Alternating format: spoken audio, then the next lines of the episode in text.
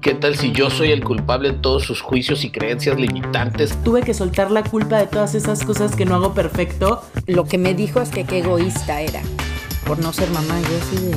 Creo que el regalo de que haya tantas opiniones es que puedes encontrar tu propia voz. Esto es Watsoneando con Los coaches. Del método Watson. Bienvenidos a otro episodio más de Watsoneando con los coaches del método Watson. Si es la primera vez que nos escuchas, pues bienvenido, bienvenida, bienvenida. Y si no, qué cool que estás aquí de vuelta. Entonces, como sabes, esta temporada hemos estado hablando acerca de las categorías que uh, postula Brené Brown en donde podemos sentir shame y, y, hemos estado dedicándole un episodio a cada una de las categorías. En este caso en específico, vamos a utilizar dos categorías en este episodio, porque Brené Brown habla acerca de la vergüenza relacional que podemos tener en cuanto a la maternidad o paternidad y en cuanto al ser mamá o el ser papá como dos cosas distintas. Entonces, puede ser que ahorita que lo menciono no parece que sean dos cosas distintas, pero desde la óptica eh, son muy distintas. Una cosa es lo que yo siento o espero que debería de ser y comportarme como la figura paterna o materna que soy, y la otra es cómo estoy en mi actuar dentro de mi propia acción, el accionar de mi paternidad en caso, o si eres madre, pues en tu, en tu maternidad. Entonces son dos enfoques bien distintos, pero que se unen y están entrelazados muchísimo, porque una me puede dar vergüenza la otra, la otra detona cuentos, creencias, juicios que tengo, y entonces se hace un buen merequetengue. Así que, pues bienvenidos, ya lo dije, bienvenidos, bienvenidas, bienvenides. ¿Y cómo están, coaches? ¿Cómo llegan? Yo llego bien, intrigada por qué nos va a ofrecer el tema del día de hoy.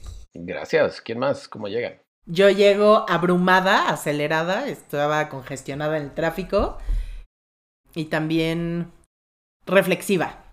Vale, gracias. Gabo. Yo llego. Llego contento, llego, ¿sabes cómo? Playful. Me siento como juguetón. Como que con ustedes, ahorita que estábamos así, estaba yo canti canti, me siento juguetón, pero también me siento con ganas de este watsoneo porque antes de iniciar yo decía como, siento que en este episodio me voy a sentar, voy a escuchar, le voy a ceder la palabra a la mamá y al papá de este, de estos, de este grupo, ¿no? Y que ellos nos hablen porque yo nivel en el entierro. Y luego dije, no, espérate tantito, sí tengo dos puntos bien importantes para poder meter dentro de esta conversación y de este watsoneo. Yo pensaba que no tenía nada que ver con esto y de repente dije, no, sí tengo que ver, entonces traigo, estoy emocionado con, con poner esos puntos sobre la mesa, el watsoneo. Primero quiero empezar como por esta sensación o lo que llama Brené Brown como en sus categorías lo pone como el parenting, ¿no? Que es el ser papá, pero es esta sensación o este miedo de no ser suficiente, de no ser buen papá, de no ser buena mamá, de no ser, de no poder dar la nutrición, de no poder entregar el tiempo suficiente, de no poder ser respetuoso suficiente. Toda esta, toda esta cosa que viene asociada a la vergüenza del no poder ser suficientemente algo y sobre todo con las expectativas que tenemos, dada las expectativas que hice de mis propios papás, ¿no? Entonces se convierte en esta acción de si yo un día llego a ser papá, si yo un día llego a ser mamá, yo quisiera hacer esto, yo quisiera poder hacer esto y me da miedo no poder ser esto. Si tuve unos papás que fueron de lo lindo y que me entregaron amor, cariño, me cuidaron, me protegieron, entonces empieza a haber un shame o una vergüenza, puede ser, no todo el mundo la, la experimenta, pero alrededor de podré estar a la altura, podré hacerlo. Y si fue al revés, en donde tuve papás distantes, en donde tuve papás que no me vieron o que no me impulsaron o que tuve una mamá ausente o un papá violento, etcétera, etcétera, estos estereotipos que, que, son muy frecuentes y que pude haber tenido, también empieza a ver el ser es suficientemente bueno para cubrir las expectativas que yo tuve que no se cubrieron conmigo. ¿no? Es, esa es la categoría del parenting, esa es la categoría que Brené Brown habla sobre el parenting. Y luego está la otra, que es el motherhood o el fatherhood, la maternidad, la paternidad, que habla como de no sentirme suficientemente preparado o capaz en este rol social que implica que ya no son entonces los juicios y las creencias que tengo acerca de mi propia experiencia de vida, sino es acerca de lo que yo introyecté socialmente que se espera de mí, que esto tiene mucho más que ver con la cultura en la que vivo. Entonces, por ejemplo, en México, está todavía la cultura de, entonces el papá es el proveedor, es la persona que sale, eh, es la persona que está en la casilla del proveedor, aunque hoy en día los dos, papá, mamá, trabajan, pero no es el que tiene que ser doble rol, sino esa es la mamá porque es la que se queda en casa y es la que hace doble rol. Y entonces tiene que cubrir con la expectativa de ingresar la lana y aparte hacer la casa y etcétera. Entonces, estos roles sociales históricos que se van quedando, que empiezan a ser y se empieza a sentir el shame o la vergüenza de el qué dirán de afuera hacia adentro. No es lo que yo me digo a mí mismo, eh, como en el otro caso, sino es cómo me va a ver la gente, ¿no? ¿Qué tal si yo dejo que mi hijo, que mi hija coma lo que se le dé la gana porque quiero crear a alguien que es un comedor intuitivo, pero igual y los otros mamás, los otros papás, la gente se meten en la manera que estoy creando y entonces ahí me ven que no es aceptable, que tengo que poner reglas, que te, etcétera, etcétera. Todo lo que viene acompañado con la construcción social de lo que debería de ser. Entonces, pues si nos estás escuchando y, la has experimentado o a lo mejor tienes ganas de vivir tu maternidad, tu paternidad, pero una de las cosas que te da miedo para entrarle a eso es todo el shame que viene asociado. Creo que este episodio, pues es un poquito para ti. Y Ana Michelena, te veo muy activa, ¿no? En, en la mente. ¿Hay algo que quieras decir tú? Porque eres mamá. Es que, mira, a mí me gustaría tener esta conversación contigo. Por ejemplo, yo tengo, hablando de, lo que yo espero de mí mismo y toda la vergüenza que se, se, se, presenta de lo que yo espero de mí mismo. Creo que me pongo una vara bien alta, ¿no? Entonces quiero ser el papá que es rompe con el estereotipo y quiero ser el papá que es tierno, que es cariñoso, que es juguetón, pero que también es el proveedor al mismo tiempo, pero que también es, o sea, yo no digo que ayudo en mi casa, sino yo estoy ejerciendo mi paternidad pero luego se viene, en mi caso en particular, lo que a mí más me pesa es todo ese shame de lo que, o la vergüenza que está asociada a lo que yo creo que debería de ser hacerlo bien. Entonces, cuando me noto en mi día a día que no lo estoy haciendo bien, justo antes de que empezáramos a grabar, se los compartía, es de repente para mí hay una carga bien pesada el decir, no mames, tengo un TCA que estoy atendiendo, como no quiero sentir esta culpa de qué tal si jodo a mi hija, ¿no? ¿Qué tal si porque no lo atiendo? ¿Qué tal si porque... Ahorita lo que hablábamos es, puedo tener la ventaja de estar, no sé si es ventaja, me hasta me da culpa decirlo, pero bueno, ya lo dije, ni modo, fuck it, ¿no? Pero esta ventaja de que estoy entre semana lejos de mi familia para ser el proveedor y entonces eso me da una oportunidad de verme y entonces de empezar a tratarme por mí, no por, no por la carga que significa la paternidad y esto me está, como hablaba con ustedes, me está dando cierta libertad de insight y de trabajo interno, etcétera, que a su vez se va a ver reflejado en el tipo de papá que soy. Pero si estuviera con ellas, la, la, la atención de mi trastorno no vendría desde un lugar libre, desde un lugar de me quiero sanar, vendría desde un lugar de tengo que estar bien por ella, tengo que estar bien para ella y eso viene cargado de una culpa mucho más y vergüenza mucho más grande de que lo no soy y, no, y lo tengo que hacer, ¿no? Las dos narrativas, culpa y vergüenza. ¿Tú cómo has experimentado eso en tu vida si es que lo has experimentado, ¿no? Para ti, ¿qué fue más, el motherhood o el parenting? Ya, bueno, antes que nada, ahorita que hablabas, dijiste así, pero clavadito, cuando no lo estoy haciendo bien y no, no usaste comillas ni nada. O sea, sí siento que hay una parte de ti que con todo y el coach y las distinciones, pues sí, sí, sí se vive con vergüenza porque lo dejaste ir esa frasecita por ahí en medio. Y pues creo que es, a ver, ¿cómo me lo he vivido?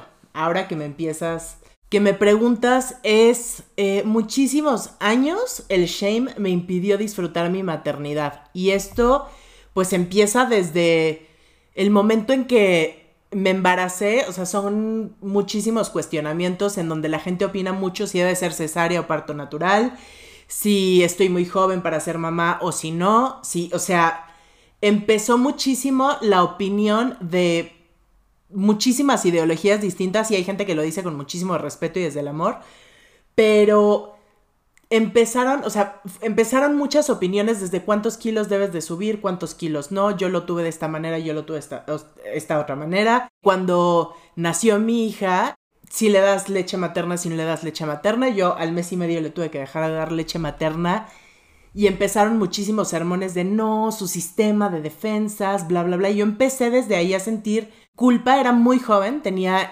22 em, años, no había estado en contacto con muchas mamás cercanamente. Entonces, para mí era algo muy nuevo y yo todo lo que escuchaba eran opiniones. Y la manera en que lo interiorizaba era, lo estoy haciendo mal. O sea, lo estoy haciendo mal, lo estoy haciendo mal. Y todo el tiempo cuestionaba. Empecé a vivir estas cosas como las mamás que trabajan hacen a niños más independientes. No, no, no. Lo mejor que puedes hacer es estar pegado a tu hijo. Porque si no, eh, no le, ¿sabes? Tu hijo no tiene un ejemplo eh, de amor, de cercanía. Y entonces era como una dualidad de decir, ¿qué hago? O sea, si estoy, cualquiera de las opciones que yo tomara enfrente, siempre había opiniones de cómo había una manera de hacerlo mejor y de hacerlo mejor. Mi cuñada era una mujer súper libre, así de que, que estén descalzos y convivan con gérmenes y yo era aprensiva. Todo el tiempo la quería cuidar y entonces era como, yo la juzgaba a ella porque yo también la juzgaba como qué mal, qué horror. Sea, por eso su hijo está descalabrado 800 mil veces, ¿no? Y ella me juzgaba a mí. Todo era como mental y nos aventábamos como cositas. Pero el tema aquí es que más allá de fundirme con mi hija y disfrutar el momento, yo, yo estaba como muy atrapada en qué es lo que debo de hacer. ¿Estoy bien? ¿Estoy mal? O sea, eso me lo preguntaba mucho, mucho, mucho cuando me divorcié, ya lo he platicado. Viví muchísima culpa con, con haber estado súper deprimida mucho tiempo y haber dormido mucho, mucho, mucho mucho tiempo eh, por, evadir la realidad, porque no supe, no tenía herramientas para manejarlo. Y me daba mucha culpa saber a mi hija despierta y yo durmiendo y no había un gramo de compasión en mí. O sea, para mí todo era como un... ¿Cómo? O sea, ¿cómo es posible? Tienes una hija sana, todas estas cosas que algún momento les he compartido. Entonces, híjole, ha sido un tema donde ha habido tanta opinión que en algún momento me la creí muy recientemente yo creo que tiene como dos años o tres, en el que entendí, o sea, hubo una reinterpretación muy grande, muy grande, en la que entendí que yo no quería ser una mamá perfecta. Cuando mi hija me empezó a preguntar cosas como, ¿y tú a qué edad tomaste por primera vez? ¿Y tú has probado las drogas? Así, cosas así que yo dije, hijo, ¿qué contesto, no? ¿Cómo voy a abordar esto? Y tuve un quiebre personal muy importante en el que dije, ¿qué quiero? Que mi hija aprenda a ser eh, una mujer libre, eh, aunque no cumpla con los estándares de perfección, no le puedo platicar algo que, que se siente, que yo no, o sea, este speech de confía en mí, pero yo no confío en ti, o sea, tú sí confía y cuéntame todo, yo aquí estoy. Y tuve un quiebre personal bien importante en el que dije, a ver, ¿qué quiero ser? ¿Una mamá perfecta? O construir una relación de confianza. Y desde lo que yo interpreté en ese momento fue, tengo que soltar la perfección. Eh, y empecé a crear una relación de un montón de confianza. Y me liberé de todo eso y entendí que cada quien va a llevar este rol de maneras súper distintas, pero quiero decir que he disfrutado mucho mi maternidad. Mi hija ya tenía a lo mejor 13 años o 14 cuando yo tuve este quiebre pero ha sido Deli el poder decir, está bien, o sea, lo van a hacer de 8000 formas distintas, está bien, tengo un TCA, está bien, tengo periodos de depresión, está bien. Y me he visto como un ser humano y creo que ha sido precioso el quiebre de mi vida porque me he podido conectar con mi hija y he visto que ella se conecta y me cuenta así todo el día, me acaba de escribir, se murió la reina Isabel, o sea, todo el día me está escribiendo todo y hablamos todo el día y nos mandamos TikToks y somos realmente tenemos una relación preciosa, pero tuve que soltar la culpa de todas esas cosas que no hago perfecto, porque era duro. O sea, de verdad me latigaba muy, muy duro en trabajo demasiadas horas y me la cuida mi mamá todo el día. No, pero si no trabajo no soy el ejemplo. Era muy dura la forma en que me estaba viviendo la maternidad y creo que es un tema en el que todo el mundo opina.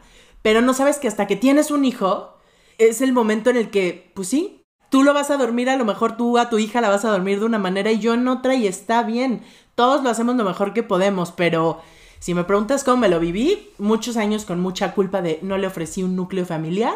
Todo el tiempo me cuestionaba si estaba haciendo bien o mal. Quiero mencionar algo súper rápido.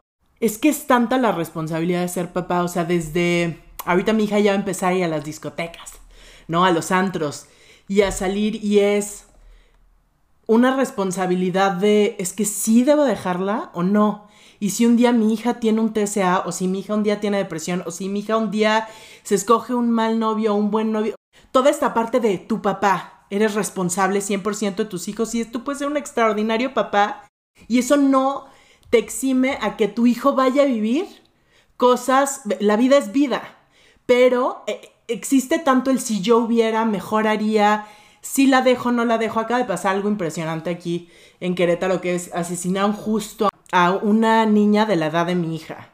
Y se abrieron muchos debates en muchos chats en los que estoy, porque es los papás son conocidos de mis, de algunos círculos cercanos y era mucho el tema de, pues es que hay que cuidar a nuestros hijos y es que hay que cuidar no sé qué. Y entonces viene esta cosa como si fuéramos magos, o sea, entes super magos y creo que lo más amoroso que podemos hacer es entender que hacemos lo mejor que podemos con las herramientas que tenemos, que cuidamos, que contenemos y que va a haber temas que tú viviste y que todos los presentes aquí en esta sala hemos vivido y todos los escuchas y que como papá haremos lo mejor que podremos hasta donde podamos. No sé, es un tema como muy extenso. Creo que es uno de los temas en donde todo mundo se da permiso de opinar.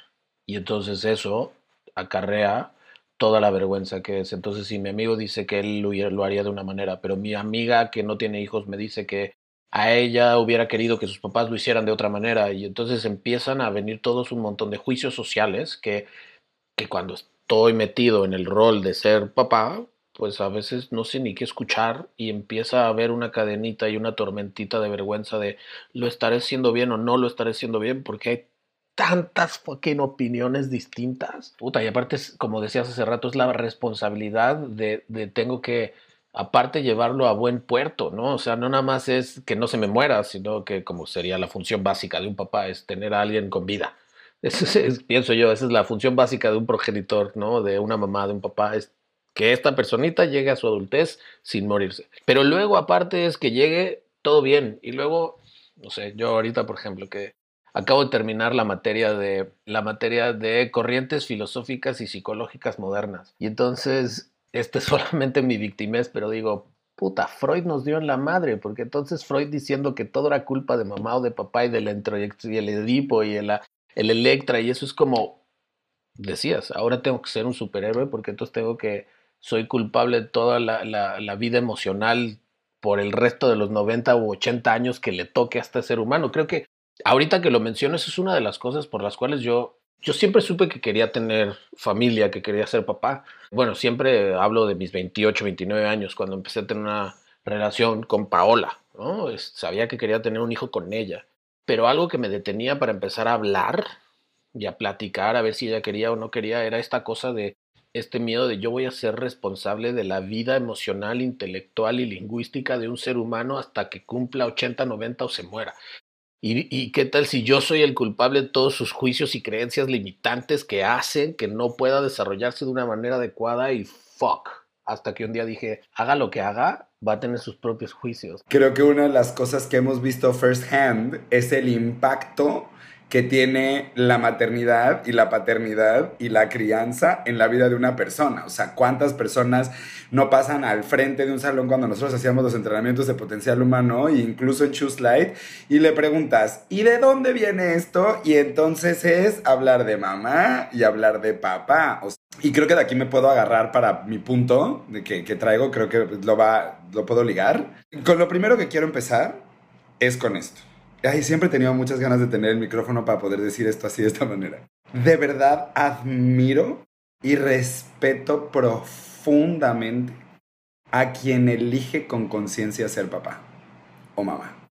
Estoy hablando de las personas que por decisión eligieron traer a una vida a este planeta Tierra y que la cuidan, la protegen y están para ellas, para ellos o para ellas. Una de las cosas más grandes que me ha dado a mí el camino de ser coach justamente es ver cuántos gritos, cuánto dolor, cuánto miedo, cuánto rabia, cuánto empute, cuánta vergüenza, cuánto miedo hay en nuestra historia familiar, en cómo crecimos, en papá y en mamá y cuántas veces escuché en una sala de entrenamiento la gente, o sea, yo recuerdo que el último ejercicio que hacíamos de limpieza en el potencial humano era un ejercicio que era de mamá, papá, era como vamos a trabajar toda tu vida y vamos a dejar lo último al final que es de donde viene todo, que es mamá y papá.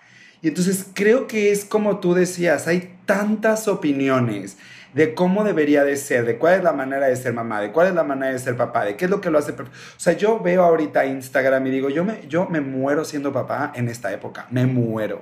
Todo el mundo tiene una opinión, que si por aquí, que si por allá, que si esto es bueno, que si esto no es bueno, que si esto debería de ser, que si la nana, que si el niño, que si tal, que si no lo dejas. Eso es como una competencia de quién chingados tiene razón, porque creo que lo que se nos olvida es que estas son opiniones y no son verdades. Ninguna.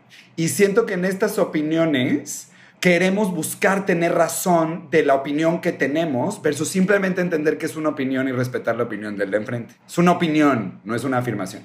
Cuando tú decías, y está cabrón porque creo que es de todo, todo mundo habla, yo lo que pensé fue, pero creo que hay una magia que sea de lo que todo mundo habla. También te da libertad de cabrón. Si todo mundo tiene una pinche opinión diferente, voy a hacer lo que a mí me haga sentido. Una de dos, o te clavas en tratar de todas las opiniones que existen porque va a haber 750.383 billones diferentes, o mejor construyes la propia y vives a partir de tu ética, desde tu corazón, desde tu personalidad. Pero mi punto es, yo pensaba que no tenía nada que ver con este tema y luego pensé y dije, ¿cómo no voy a tener este tema?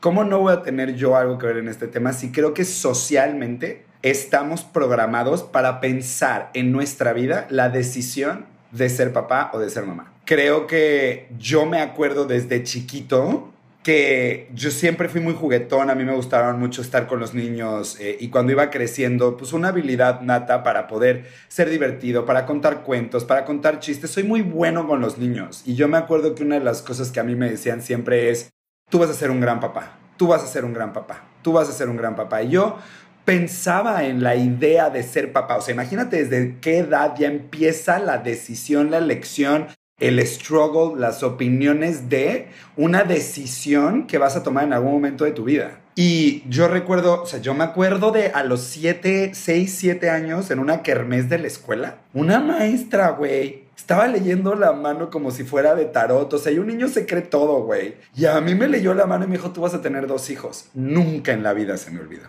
Nunca. Nunca. Yo dije, yo voy a tener dos hijos y mejor van a ser hombres. Ahora, ahora pienso que eran machos y eran Bota y Weasley. O sea, sí llegaron. Pero llegaron en otro formato. Pero durante toda mi vida yo siempre, y hasta me jugué muchos años de mi vida a pensar cuáles serían los nombres de mis dos hijos. Y durante mucho tiempo en mi vida yo sí pensaba con la idea de, la idea de ser papá porque era lo que quería hacer, porque iba a ser un muy buen papá, porque me gustaba la idea de, pues esto, la educación y la crianza y tal. Y luego pues resulta que soy gay. Y pues ahí viene, ¿no? Un shame en parenting. Y en un shame gigantesco. Los homosexuales, las lesbianas, las mujeres trans, los hombres trans, las personas no binarias pueden, deberían de está en sus capacidades poder hacerlo. Y la cantidad de juicio que hay alrededor y la cantidad del debate que hay alrededor de si una familia homoparental puede o no criar hijos que sean buenos ciudadanos o que tengan los elementos correctos que tienen que tener a su mamá y a su papá. Y luego entra la religión en el tema. O sea, porque no la podemos olvidar. La religión es parte de este tema. Durísimo de cómo se debe de criar a un niño, desde qué lugar se debe criar un niño. Y ahí está el Frente Nacional de la Familia o como se llamen, parados a decir ellos su verdad de cómo tiene que ser y que sí, ¿no? En pro vida, pro aborto, las decisiones. Estamos en este mundo donde todo esto está siempre, hay mucha opinión al respecto. Y yo recuerdo que yo, yo durante mucho tiempo en mi vida dije, yo quería ser papá y luego pensé que no podía hacerlo porque un gay no puede. Yo sí me la compré en algún momento, pues estaba todavía chavito y yo sí me la compré un poco como de, pues no está bien eso. Y luego la neta dejé de como de querer debatirlo y decir, güey, qué complicado tener que convencer a todo el mundo. Yo no elijo una vida donde vaya a ser un struggle para mí el constantemente seguir este deseo que es ser papá y reproducirme. ¿No? Porque a veces siento un poquito que también el hecho de ser papá a veces puede llegar a ser un poco egoísta, a veces viene desde un deseo bien egoísta antes de serlo. Mucho tiempo antes es me quiero ver a mí, yo quiero educar, yo quiero ver, o sea, como que tiene que ver conmigo más que con la idea de un, de un niño o de, una, de un ser vivo. Como que siento que en ese camino me hice para atrás y dije, no lo voy a hacer, o sea, como que no, no, no sé si quiero ser papá. Y luego en el camino, de verdad, hubo una decisión consciente. Cuando me casé con mi ex marido, hablábamos del tema de si queríamos ser papás o no queríamos ser papás. Y yo conscientemente y hasta la fecha lo digo, yo, yo elijo no ser papá. O sea, elijo no tener hijos. Ya no desde un lugar de porque puedo o no puedo, porque soy homosexual o no soy homosexual. O sea, eso ya para mí es así obsoleto. Esos juicios ya están como muy bien trabajaditos. Es desde una elección porque entiendo la responsabilidad que lleva el tener a un hijo. Y hoy, en este momento de mi vida, no creo, no quiero traer a una persona a este planeta porque sé que como soy yo y lo que quiero, yo quiero mi vida en este momento. Yo quiero viajar, yo quiero trabajar, yo quiero hacer cosas. No quiero dedicarle mi tiempo a otro niño. Y ahí es otro tema de shaming. La cantidad de personas allá afuera y sobre todo mujeres que eligen no ser papá, pues no ser mamá y que son shameadas por eso, porque lo que se supone que debería de ser es que tengas hijos. Y entonces en la comida, de los amigos, ¿y tú para cuándo? ¿Y cuándo? ¿Y no piensas tener hijos? ¿Y tú no crees que no sé qué? Y es un constante, déjenlas con una chingada, déjenlas. Es una decisión y es una opinión. Es una opinión pensar que todo el mundo nació para ser papá o para ser mamá. Y también tengo un strongly belief de que no todo el mundo de, que es papá debería de serlo. Y que no todo el mundo que es mamá debería de serlo. Yo tengo un strong belief al respecto si tengo un strong belief de que, cabrón, tomaste esta decisión con el culo, ni lo pensaste, cabrón. Y, o sea, sí tiene una implicación bien grande en la vida de la gente, ¿no? Esa es mi opinión, esa es mi opinión, ¿no? Eso es desde mi observador. Entonces, yo pensaba que no tenía nada que ver con el tema, pero sí tengo que ver y es, yo soy parte del grupo de la gente que dice que elijo no tener hijos. A veces siento que la gente es como, ah, bueno, Gabo, pero igual eras gay, no hay pedo, no se esperaba de ti. O sea, como que siento que tampoco hay tanto, nadie me da tanta bola en ese pedo, pero yo creo que sí, porque también he visto a, muchas, a muchos amigos míos y amigas mías que tienen la, o sea, que los veo y digo, no mames, el material tan perro que tienen para cuidar a un, hijo. O sea, serían excelentes. Para mi mejor amigo, yo digo, ese güey, el día que sea papá, pero a se muere de ganas de ser papá. O sea, mi mejor amigo se muere de ganas de ser papá. Es así un duendecito que va a verte cuando ya va a ser papá, brinca por todos lados. Y sueña con eso y yo creo que será un gran papá. Pero siento que es una cosa que también con el tiempo hay que decidir y saber. Pero bueno, luego hay momentos donde no puedes decidir y saber en eso. Ay, es muy complicado. Ay, a todos los que tienen un hijo en sus manos, eh, o una hija una hija, les, te les juro por Dios, admiro, lo respeto y, güey, qué perro el trabajo que están haciendo porque se me hace de las experiencias humanas más hijas de puta que existen. O sea, sí digo, también creo que tiene una luz bellísima ser papá, o sea, ver un bebé ha de ser hermoso, verlo crecer y todo el aprendizaje, pero ay no. Es un tema que tú lo dijiste muy bien y, y dijiste una cosa muy importante, que es no se esperaba de ti. Y sí, creo que yo desde el punto de vista, desde el observador de la mujer, sí creo que se espera más de la mujer que del hombre, ya sea eh, de, de la preferencia, orientación o lo que sea. Se espera más de la mujer que del hombre que tenga hijos. Y creo que hay mucho shame a la mujer respecto de cómo se comporta, es mamá, no es mamá, porque en teoría es la principal caregiver. Y digo en teoría porque también, fíjate, una de las cosas bien interesantes que estoy viendo en el país en el que estoy y que me ha llamado cañón la atención de los observadores es eh, los comerciales de la tele. Y los comerciales de la tele estamos acostumbrados a ver más a la mamá que lava, a la mamá que habla con los niños. Estamos acostumbrados, o la publicidad nos ha acostumbrado a ver a la mamá. Les cuento que en el país donde estoy, al revés lo que se está haciendo, yo intuyo, porque pues, es lo que estoy viendo en la televisión, es que los comerciales están mostrando al hombre cuidando a las niñas, al hombre hablando con la niña de la escuela, al hombre lavando, lo cual que me parece que muestra un poquito más de evolución y que sería un lugar hacia el cual vamos o deberíamos de ir desde mi punto de vista como humanidad que este es un trabajo de los dos, no es solamente de una y que es un trabajo que pueden disfrutar los dos. Me uno a lo que dices tú, Gabo, del profundo respeto y admiración que yo le tengo a la gente que tiene hijos. Creo que es una chamba muy cañona, que implica demasiado sacrificio, demasiado dejarte de ver a ti por estar eh, muy enfocado en otra persona y como dice Verben, no solamente que llegue a su adultez vivo, sino que sea una persona de bien, que es lo que los papás quieren, y que sea feliz, aparte, que llegue vivo, que sea una persona de bien y que sea feliz. No, pues está cabrón. Está cañón. E, es, es un gran trabajo. Es un gran trabajo. Yo lo que he visto, por ejemplo, en la gente que tengo alrededor mío, que son principalmente con las que hablo, son mujeres, es el peso tan grande que es para ellas el estarse preguntando constantemente si están siendo buenas mamás o no. Es, es así como de, ¿qué onda?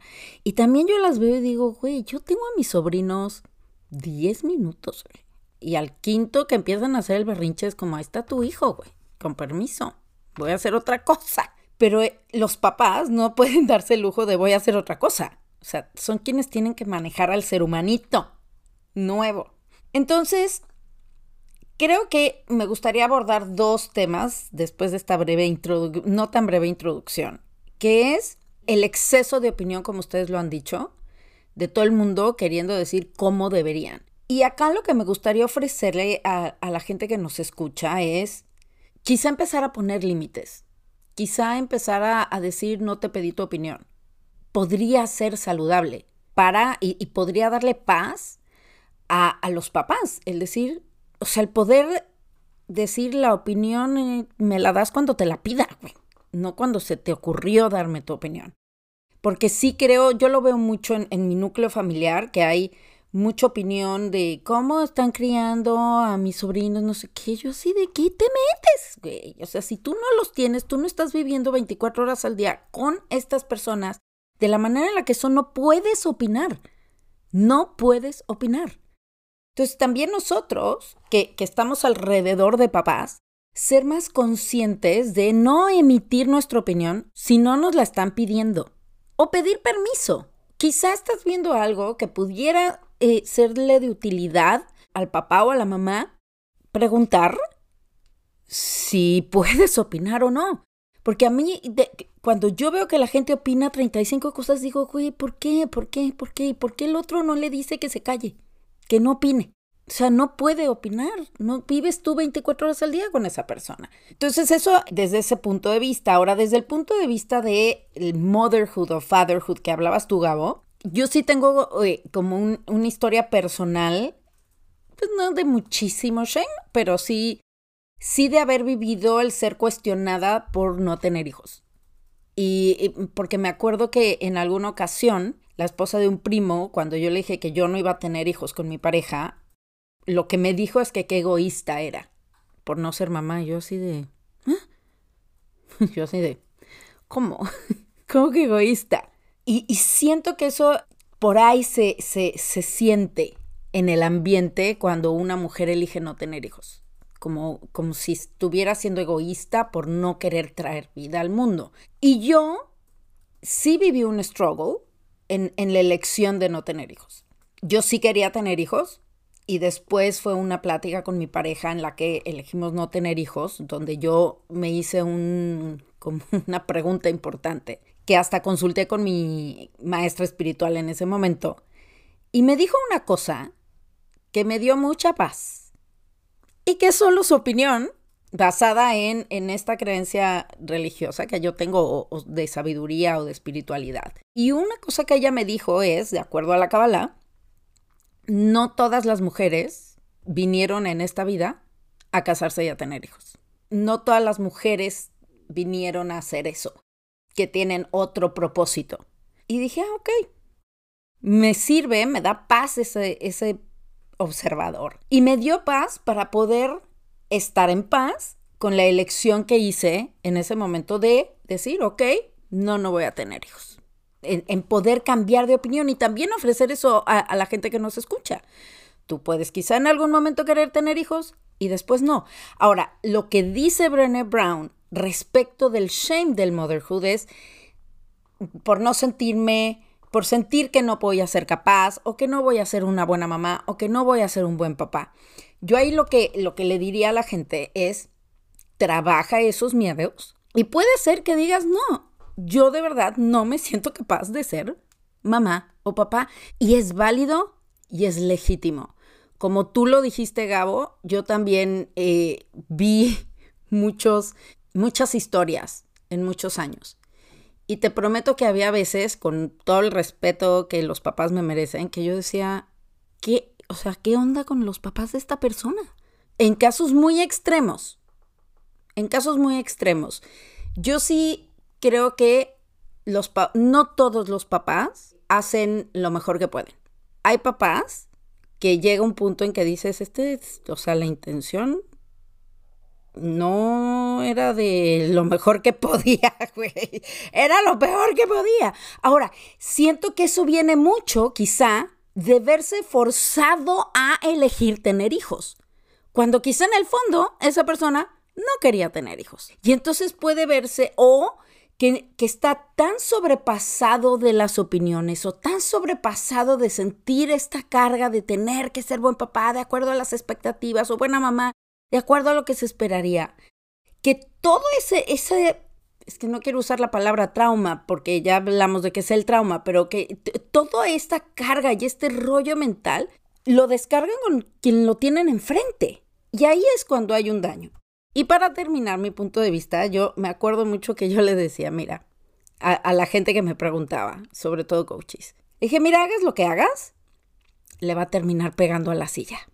Porque el pegar a la silla era una forma de descargar la emocionalidad en un ejercicio, hablaba de mamá y papá específicamente. Y sí llega un punto, sí los papás tienen mucho impacto, pero llega un punto en el que somos adultos y podemos hacer un trabajo de que sí, que no, de reinterpretar.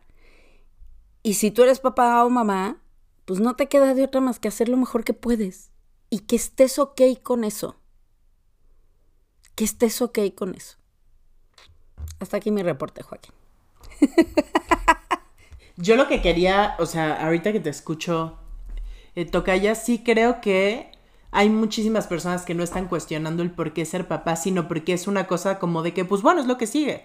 O sea, la vida vengo a tener una pareja, a casarme, a tener hijos. De verdad, yo solo he preguntado a un montón de amigas, ¿por qué querrías tener un hijo? No estoy diciendo que yo fui la persona que lo planeó más y me estoy haciendo... La verdad es que mi hija fue un resbalón y es como la cosa más hermosa que ha ocurrido, pero no puedo decir que lo planeé. Pero hoy, que soy una mujer que tiene una edad distinta que a lo mejor cuestiona un poquito más algunas cosas. A amigas que no tienen hijos, cuando les pregunto por qué quieres ser mamá, la cosa es pues porque quiero educar a alguien. Justo lo que decía, ¿sabes? Es una cosa que ni siquiera han cuestionado mucho y que muchas veces viene del deber ser. Del esto es lo que sigue, esto es para lo que nací. Yo como mujer tengo el valor en ser mamá y muchísimas veces vienen unas frustraciones. Es que fíjate que, que ahorita me acordé de una cosa muy sabia que me dijo mi mamá en un momento de la vida. Cuando yo tenía 18 años, a mí me quitaron un ovario. Estaba súper chavita. Y el otro ovario lo, lo tengo poliquístico. Y pues estaba súper cubierto de quistes. Y el ginecólogo me dijo, bueno, te voy a dar unas pastillas y si no se te quitan los quistes, te voy a tener que quitar el otro ovario. A los 19 años. 18, eh, perdón. Y yo en shock, así de, ¿cómo? Entonces necesito tener un hijo ahorita. Porque qué tal que me quitan el ovario, ya no tengo hijos nunca. Raro en mí, lo comenté con mi mamá y mi mamá me dijo, mira, no por tus ganas de querer ser mamá, le vayas a fregar la vida a alguien. O sea, como eso es lo que tengo que hacer y eso es lo que me toca, no es la razón para querer tener un hijo. Entonces me pareció muy sabio eso porque a mí me dio una perspectiva de decir, ok, ¿por qué quisiera tener un hijo? ¿Y cómo quiero tener un hijo? Justo. Y, tampoco creo que puedes llegar a una respuesta porque este debate lo tenía con algunas amigas. Y bueno, ¿cuál es la respuesta que sí legitima que lo quieres hacer? Pero muchas veces es como un, para ser mi mejor versión y entregársela a alguien. Es, espera, ¿e-, ¿eso es una fantasía? Tú puedes ser tu mejor versión. O sea, eso es una utopía que de verdad queremos. Yo voy a ser mi mejor versión cuando tenga hijos. Y es nada más cuestionar. Ellas decían, bueno, pero ¿cuál sería la respuesta real? ¿No? mi punto de vista al final del día. O sea, da igual lo que, lo que yo decía y cómo observo el mundo. Tampoco creo que hay una respuesta de eh, la razón por la que yo quiero tener un hijo es porque. ¿Cuál sería esa respuesta? Pero sino que venga de un e, el deber ser. Es si quiero de verdad. Es algo que impacta permanentemente en tu vida y que tú vas a tener un impacto gigantesco en el ser humano que esté enfrente. Sí, todos van a tener sus temas si eres sumamente perfecto porque fuiste muy perfecto y, en casa no hubo flexibilidad. Si al revés, fuiste demasiado flexible porque nunca hubo orden, o sea, por supuesto que siempre vamos a, tener interpretaciones por ahí en la vida, pero toda esta idealización de yo voy a ser la mejor versión para este hijo es hasta que lo experimentas no tienes una idea de lo que es. Lo último que quiero decir el día de hoy en este podcast es que yo era una persona que enjuiciaba muchísimo a las mamás y papás alrededor de mí todo el tiempo de, ay, esta mamá, ¿por qué trabaja? ¿Por qué no trabaja? ¿Por qué no? Todo el tiempo estaba emitiendo juicios y eso hablaba muchísimo de mí. Muchísimo de cómo estaba mi mundo interno. O sea, de verdad, si algo quiero reiterar en este capítulo es el vivirte la maternidad desde la libertad y compasión cambia toda la jugada. Creo que hoy soy bien libre cuando veo que alguien duerme a su hijo en la cama hasta que tiene ocho años, como aquel que lo lleva los dos meses a su cuarto, como cada quien ejerce su maternidad y paternidad, como si ahí no hay algo mejor o peor. Por cada estudio que dice que un niño debe de tener, no sé, su espacio desde que es chiquitito, hay otro estudio que dice lo contrario y hay estudios simultáneos y yo creo que es las raíces, la conversación que tú tienes eso se percibe. O sea, literal me acuerdo muy bien cuando me divorcié, que yo le decía a la psicóloga con la que iba, es que le quité la felicidad a mi hija, le quité el núcleo de amor y me decía, Ana, si tú eres plena, ella lo va a ver y lo va a sentir. Entonces, si tú no tienes un conflicto en que tu hijo pinta en la pared, es todo lo que hay debajo, son esos eh, juicios que existen alrededor de lo que le da la categoría de bueno, malo, permitido, no permitido. Eh, mi conclusión es, liberarte de juicios hacia ti te permite, de verdad, dejar que todos los demás sean padres y madres como lo quieren hacer. Si lo quieren hacer en una comuna y son ocho papás, ocho mamás, y tú eres mamá soltera o como tú lo quieras llevar y vivir, al final hay algo hermoso que es familia es núcleo de amor. No importa, o sea, no importa nada más cómo esté conformado, todo lo demás son juicios, interpretaciones y los invito un montón, tenga la edad que tengan tus hijos y tú por ahí eres papá o mamá, a liberarte de cómo lo debes de estar haciendo. Ten pláticas vulnerables con tus hijos. De estoy en este camino de, eh, por ejemplo, yo alguna vez le he gritado a mi hija, yo les he contado mi historia con la violencia. Y es algo que he trabajado un montón y he mejorado muchísimo. Y de verdad mi propósito fue nunca eh, ser una mamá que gritara, pero alguna vez, en algún momento de estrés, ha ocurrido. La verdad, gritos fuera de lugar, ¿sabes? Que, que en mi propio mundo emocional grité de más en momentos que no lo ameritaban y fui sumamente vulnerable y, le platiqué mi historia. Le platiqué mi historia, de dónde venía. Le dije que no pensaba utilizar eso para justificarlo. Pero vaya, eh, para mí una herramienta preciosa y poderosa es ser vulnerable también con tus hijos. También depende de la edad que tengan y todo, ¿no? Pero Sé un papá compasivo. Predica con el ejemplo. Si tú quieres que tu hijo abrace su humanidad, pues date chance de ser humano. Date chance de decir, a ver, yo también estoy aprendiendo de esto, estoy trabajando en esto, y le vas a dar la oportunidad de alzar la voz y de eso, vivirse la vida con humanidad y compasión.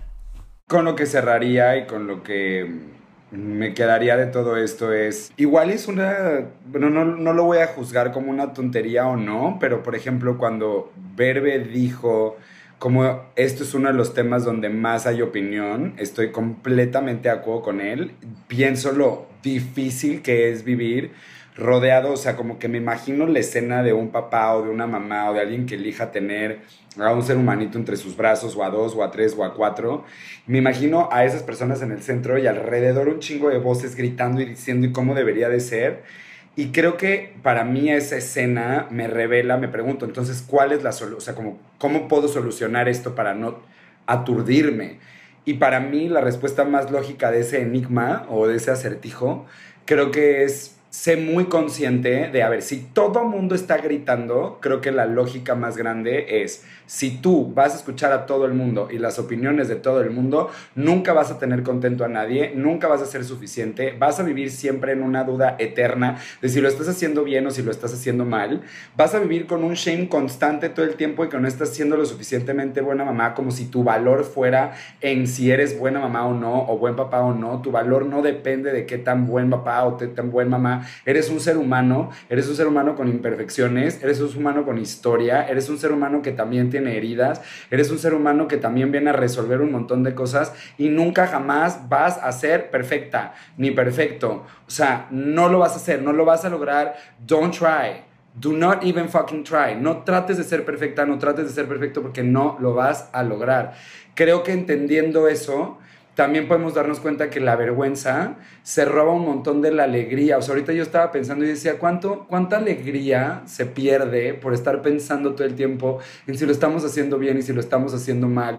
Estamos más preocupados por cómo estamos performing o cómo estamos tratando de ser, que a lo mejor viviendo los momentos más hermosos que tienes cuando estás enfrente de tus hijos o cuando estás enfrente de tus sobrinos o cuando puedes, ¿no? Como que tu mente puede empezar a valerle un poquito más verga las opiniones de los demás, eh, ¿no? Y, empezar como a como estar consigo misma y consigo mismo. Y por último, lo que diría sería como, confía en ti también, ¿no? Creo que una de las cosas más grandes es, has podido vivir, resolver la vida confiando en ti y las dudas que tengas, ven, pregúntalas y aprende a tener límites, como bien dice Ana Luisa. Creo que esa es la manera en la cual puedes cubrir tu vergüenza. O sea, estoy hablando desde, desde la vergüenza, desde el shame. ¿Qué podemos hacer con esto?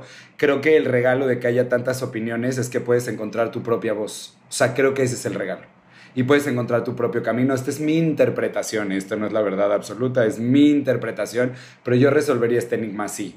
Encuentra tu estilo, lo tuyo, que va contigo. Y mientras seas como consciente y alineado a lo que es verdad para ti, el mundo puede rodar. Bien, y yo quiero cerrar este episodio diciendo que independientemente en la situación en la que te encuentres, si eres papá, mamá, si no, si lo planeaste, si no, si fue un desliz de copas, si, si tienes paternidad y maternidad compartida con un grupo de personas, etcétera, etcétera, etcétera. Lo que digo es, este podcast se trata de la vergüenza internalizada que te domina. Entonces, si tú estás viviendo tu paternidad, tu maternidad, donde puedes sentir la vergüenza saludable y hacer correcciones en el camino, como lo quieras hacer, síguele. Pero si te das cuenta que estás en un loop, en una espiral, en donde la vergüenza de cómo lo estoy haciendo con la opinión pública, ¿no? Hablando del parenting, ¿no? Hablando de la, del ser papá, el ser mamá y lo que se espera socialmente. Y si tienes que cubrir dobles roles, triples roles, etcétera, te está cargando, te está pesando y no está no te está permitiendo estar en la vida, pues nada más echarle un clavado a qué dice la narrativa de la vergüenza y si es un juicio con el que quieres vivir o no. Tan tan. Como que no te dirías si está bien o está mal o lo tienes que analizar. Es nada más fíjate si es algo con lo que quieres vivir o no. Si lo que está ocurriendo es al contrario, es que tú ya conscientemente elegiste ser papá, elegiste ser mamá y estás vivenciándolo y de repente te notas en cuestiones de culpa por cosas. Te quiero poner un ejemplo. Las primeras semanas que tuvimos a Lila eh, en la casa, ¿no? Después de que nació y estaba en la casa y entonces yo quería ser un muy buen papá y aparte quería ser un muy buen esposo, porque el ser papá no nada más implica ser papá, sino en este caso en particular y en la familia que yo tengo también implica ser esposo y también implica ser hombre y también implica ser ser social, etcétera, etcétera, ¿no? Pero entonces me acuerdo una noche, como yo creo que era la quinta o la sexta noche que ya estábamos de vuelta en la casa en donde Paola estaba dándole comer a Lila porque le estaba dando leche materna, entonces pues tenía que estarlo haciendo. Y yo estaba despierto y yo la estaba viendo. Y yo estaba sentado en la orilla de la cama y Paola me decía, ¿por qué no te duermes? Y yo, porque tengo que hacerlo bien. Y si tú estás despierta, yo estaré despierto por si se te ofrece algo. Y lo que ella me dijo fue, mañana ninguno de los dos va a funcionar. Tú ahorita no le puedes dar nada. Duérmete. Si te necesito, te despierto. Entonces, si lo que está ocurriendo es que tu propio shame de cómo debería de ser tu rol es lo que te está deteniendo a tenerlo, pues revisa por ahí, eh, tener como lo quieres, ¿no? Pues revisa por ahí la historia. El chiste se trata de la narrativa, de la narrativa dominante de la vergüenza. Y si no la tienes, cool. ¿Qué importa qué tipo de mamá o papá seas? Y si sí la tienes, entonces creo que por eso estás escuchando esto y la opción que te brindamos es primero revisa esa narrativa que viene y utilizarás las distinciones. A lo mejor es un juicio propio, social, a lo mejor tiene que ver con estar eligiendo un camino de luz directa constantemente y estar, y si no sabes, toma el road trip.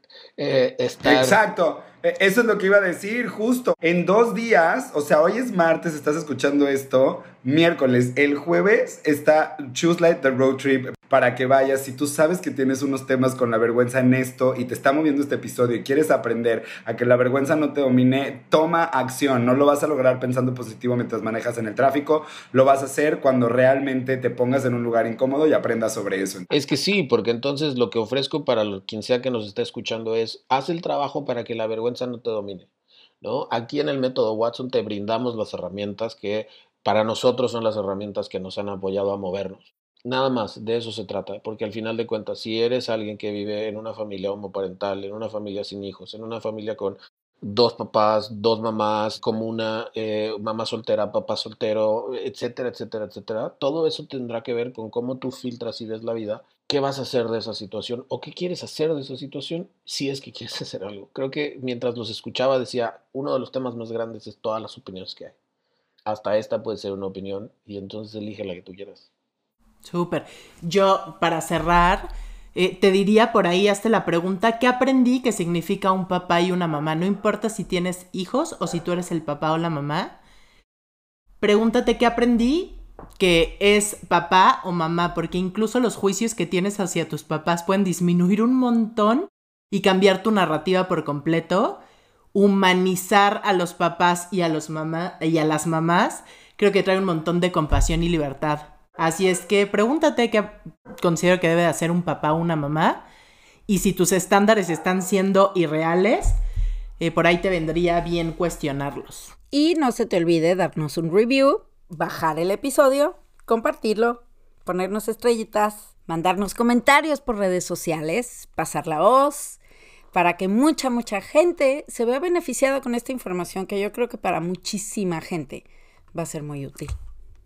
Tan tan, gracias por todos que estuvieron escuchando. Nos vemos en el próximo episodio. Y creo que yo sí quisiera dejar una pregunta y es sobre todo la pregunta de si tú estás en este rol, lo que significa el rol, separado de los otros roles. No tienes que eh, mezclarlos. Si eres papá, es papá. No mezclemos el proveedor o los otros roles. Si eres mamá, eres mamá y la proveedora y etcétera, etcétera.